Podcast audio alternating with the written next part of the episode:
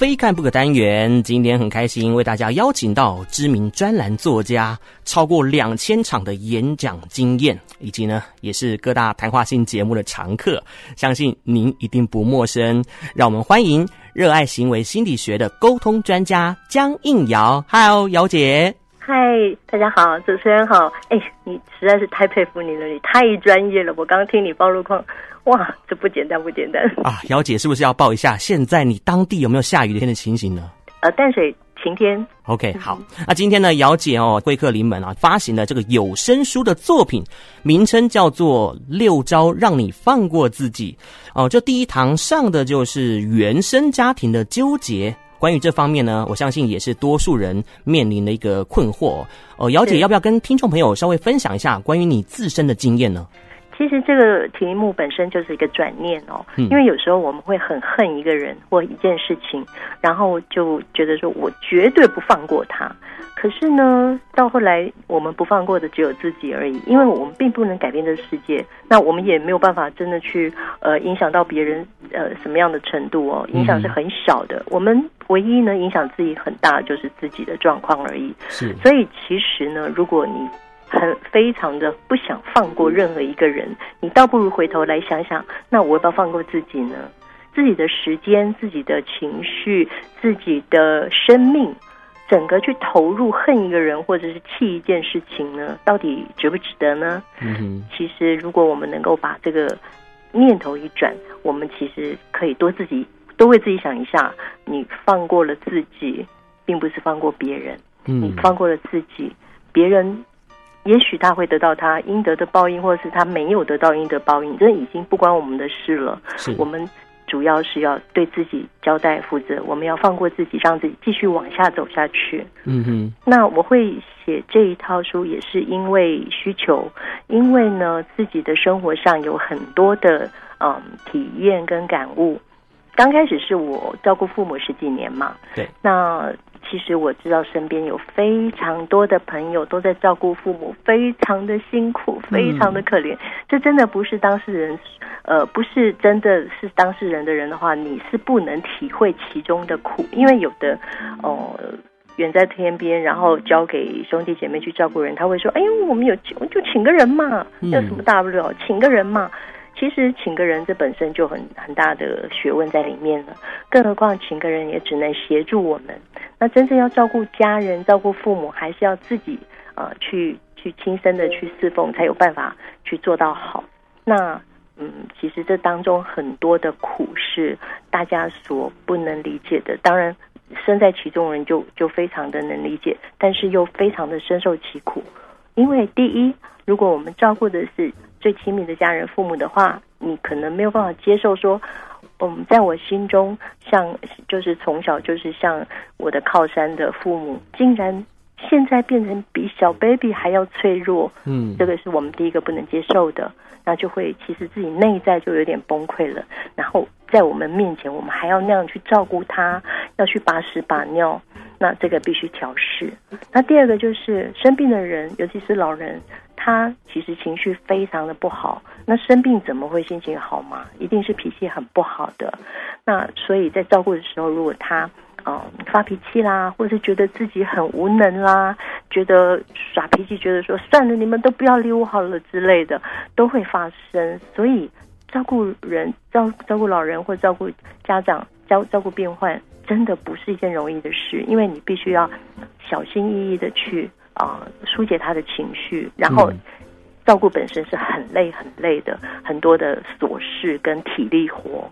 那你怎么样去让自己调试自己的内心，又不要跟他吵架，又不要怪他，然后又要被他骂，然后做个半死，然后又没有人感谢你，然后又非常辛苦，可能扭到腰。嗯，这非常需要很大的能量去让自己可以。啊，有一个窗口去去疏通，否则的话，大家都会疯掉的。电视上很多疯掉就直接把长辈杀掉都有嘛，对不对？对，很多的新闻事件哦，都是因为自己情绪的窗口堵塞了，或者是没办法豁然开朗，而引发一些一连串情绪负面的问题。对，哦、那好可怜，因为没有人告诉他怎么办呐、啊，嗯、从来就没有人会教这个事情。对啊，然后怎么样去让自己能够疏通？因为我自己这样子走过来这么多年，那。还好是我比一般人不一样的是，我们呃从前就有受过这种心理学的训练，是。再加上这么多年来，我上节目，我去疏导别人的时候，我自己研究非常多心理学方面的知识，嗯。所以呢，即使是像我这样的算是有学过的喽，我还是会经历非常多的情绪上的痛苦，更何况一般没有学过的人。他他那个痛苦是他不晓得到底怎么了，他也不晓得怎么办。那种痛苦加茫然，加上觉得有时候会觉得自己不孝，譬如说很生气。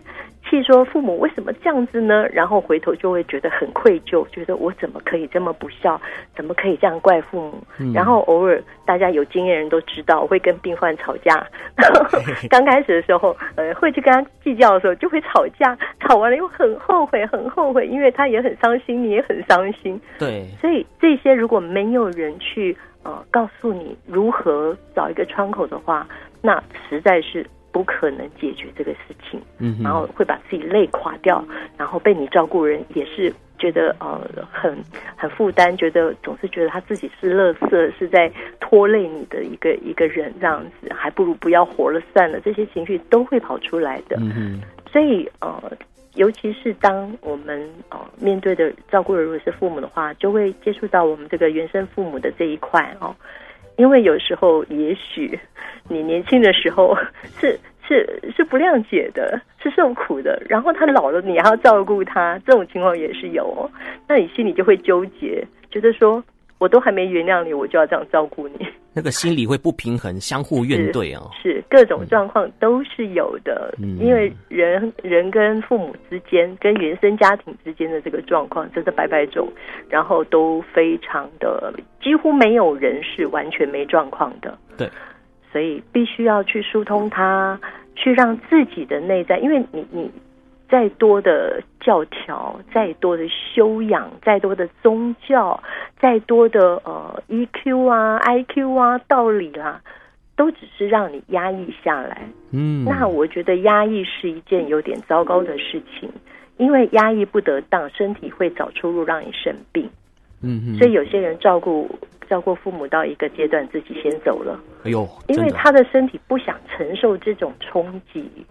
干脆就罢工，就就没了。长年累月一直硬盯，自己身体状况出了毛病呢，还是忍痛，还是忍辱负重这样子？是，然后压抑是一个最可怕的一个力量哦，就负面的力量。那、嗯、所以我们并不需要压抑哦，不是忍着忍着，哎呀哦，大家劝你说你就不要跟他计较嘛，你怎么这样呢？然后好像都在责怪你，每一句都好像在责怪你一样。其实那个真的是不要去听那些亲戚说的话哦。对。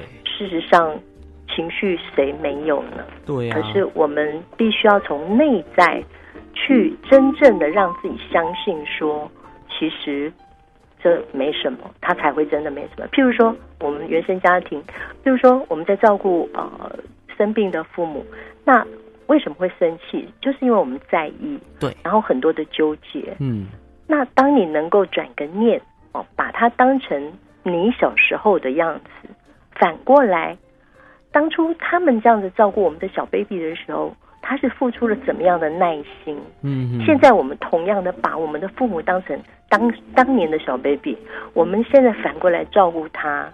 所以，照顾这件事，如果当你能够只当做一件事来做，而不是带着情绪的话，你会做的比谁都好。嗯，所以感同身受是。那当你。这不容易，但是大家要努力转转念，就是说，呃，譬如说他在欢，他在呃他在不吃东西，他在呃呸呸呸满地的时候，那你就把它当做一个现象，就是哎，这个这个生病的人他不舒服了，嗯、赶快去找出原因，是他牙齿痛，哦，千万不要往自己身上来说，你厉害的给他糟蹋被冲现在，就是很多人会有这种情绪，就是你这样是在糟蹋我，我这样照顾你，你这样子反应，你就是在糟蹋我，你是不是跟我什么什么想太多？我们应该对症下药，对症下药，你完全就是就事论事。那去找到用你的关心去找到他为什么做这件事。好，我们反过来，如果自己有小 baby，你会去跟他计较吗？当然不会喽。他在欢，你一定会想办法去想说，哎呀，他是不是哪里不舒服啊？嗯、他是不是肚子饿了，或是已经尿湿了？对，长牙齿了吗？呃，长牙齿会不舒服吗？哦，还是说屁股怎么了？哈，呃，便秘啊，什么小孩子这种状况都有。如果是自己小孩，我们会这样子去关心他，而不会一直打骂他。嗯，但是自己的父母，我们就会觉得你是大人，你是应该一个懂的大人。但是，请你收回这些，因为他其实是一个病人。病人就没有大人小孩了，病人就是病人。他这件事情本身，我们只要去找出说，去用你的关心去找出为什么他会这样子闹呢？然后，也许他身体没什么，他是心理上在闹。嗯、也许他觉得自己好没用哦。哦也许他比小 baby 多的是一些情绪哦，嗯、一些想太多。病人尤其会想太多，觉得算了，我不拖累你们了哈。是呃，真的是都是都是我害的这样。那那。譬如说，我举个例子好了。好，那个时候我爸爸因为他一个大男人，然后让我去帮他弄大小便，他其实是刚开始不适应，他有点尴尬，然后他就说：“哈哈，卖虫啊，卖虫，卖家。”他就说他就不吃，然后我问他说怎么不吃，他说卖家的尾棒啊，任性啊！我都快哭出来了。他是为了要。不要吃就不会大便，不会大便就不用让我辛苦的收。他是为了让晚辈不要造成麻烦，所以呢就这样逼自己、哦。对，然后他自己也尴尬，让让晚辈这样子收大便，他自己也很很觉得很丢脸。啊、那我用什么方法呢？我那个时候我就把我收到的他的大便拿给他看。哦，我说老贝你看，哎，我讲台语没有没问题哈。OK OK。我说老贝你看。哦，你晒有够水呢，一条呢。我讲吼，人呢食的咯放会出来，晒只水吼，无问题啦。假爸你你健康就好啊。对，你健康。然后他就看到我拿的大便竟然不介意，然后就跟我们看小 baby 大便漂不漂亮一样，在研究那个大便漂不漂亮、健不健康。他就笑了，他自己也噗嗤笑了出来。对，然后就笑了。他知道我不介意，然后跟着我一起研究他的大便，嗯、我们就觉得好有乐趣。这样子，你看这件事情一样是收大便，嗯，我可以一秒钟转过来，变成我们父女两个人都开心的不得了，就在研究他的大便。父女间有共同的话题了，是是，然后厉害，这完全顾到他的自尊，嗯，因为你把它转移到大便漂不漂亮，就是健不健康这件事上面，对，不要让它停留在。你大便你丢脸，我要帮你收，真麻烦。嗯嗯，OK，所以这完全就是你办得到的事情。嗯，那当你这样转念，这样去把注意力移转移到这里的时候，你自己也解脱了，你也放过自己了。那如果有一个人每天回头看啊。我那家排名，为什么我家的兄弟姐妹那么多个，为什么只有我收呢？因为你旁边人一定会这样子跟你讲嘛。嗯，那我愤愤不平，为什么只有你？为什么那就只有你？那你为什么只有你？那到底要计较什么？计较反正也没用啊，他们就不来，你能怎么办？对不对？对呀。所以不要听那些旁人的话，你既然来了做了，你就做开心一点，让自己的情绪转念。去把这件事情变得有趣，然后你心爱的人，你的爸爸妈妈也觉得不尴尬，也觉得诶蛮有趣的。那所以呢，其实什么事都有它的原因。譬如说吃饭哦，那那时候他们都说啊，我爸爸谁买的饭他都不吃，哦，谁弄的都不吃，就只有我，就是应瑶江应瑶弄的他才要吃哦。事实上绝对不是这样，世界上没有这种神奇的事，嗯，嗯，只有你办得到这样子，不是的，那是因为他们没有仔细去看我每天怎么做，不吃每天三餐，我就准备个三样，啊，这种这种不吃，那那种吃，就是三种让他选，然后我我在那个时候的练就一个。呃广告的能力，你知道，我就会说老伯你看哦，这不是干那几个饭鸟哦，我那是排队美食呢。我我去下摆，你莫想讲这干那便当呢，还是人家餐厅的师傅哦做出来哦，啊个我这边等等等啊个带等来吼。对，等下这干他本东，这不是本东，那嘿我有名呢。哦，瞬间成为这个叫卖达人。是没错，然后他就听了是有点有趣，但是没有胃口了，不吃。好，那我就继续第二样。嗯，哦，不要紧，好，第一样再讲讲讲讲，第三样他还是没兴趣，三样他都不想吃，但是他会回头来看一看，说啊不，最后啦，他就在三样里面会选一样，你知道吗？嗯、这是一种销售心理学，真的，非常有趣。哦，老狼伊那行就是安内啊。对，然后他就会好吧，回头在三样里面选一样，他就吃了啊，最后就吃了。我们的目的达到了，那一餐他没饿到，他有营养。嗯，你买了三种，花了口舌，然后他吃了一种，够了，这个效果就已经完美了。嗯嗯。然后每一餐都这样处理的话，那你说，哎呀，好浪费哦，每每次三买三样，那其实那是值得的。因为总比他不吃好，所以当我们能够转念去去自己去想一些花招，就像小孩子不吃饭，我们就说啾，飞机来喽，然后当时哦会哄他这样，对，飞机飞到嘴巴里啊，嗯，投其所好。哦，你既然有那个心可以这样子去哄你的小孩吃饭，那怎么就没有那个心去哄你的呃老人家吃饭呢？嗯，你的爸爸妈妈，你的祖父母。他们也曾经这样照顾你过来的啊，就算没有，你现在去照顾他们也不为贵，不为过啊。嗯嗯。所以呢，我们就要用这种转念的方法，然后去少少一些时间去想自己哦，有多么的委屈，呃，不公平这些的哈，这样子。对，这一次这个有声书哦，作品的名称叫做《六招让你放过自己》，都是用这些浅显易懂的分析法，再加上案例解说，让你快速理解，找到共鸣。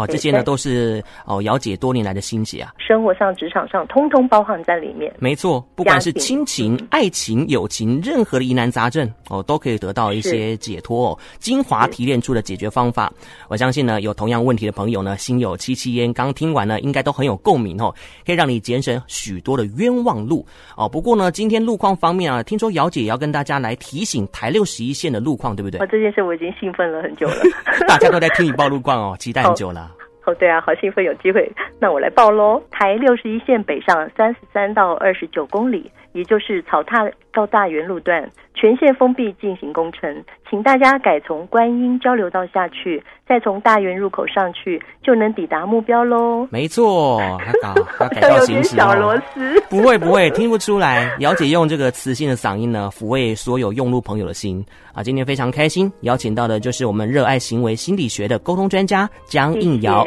姚姐，好，希望大家都能放过自己，过得更快乐。没错，希望大家都能够平安顺遂过每一天哦。谢谢姚姐的分享，谢谢，拜拜，拜拜。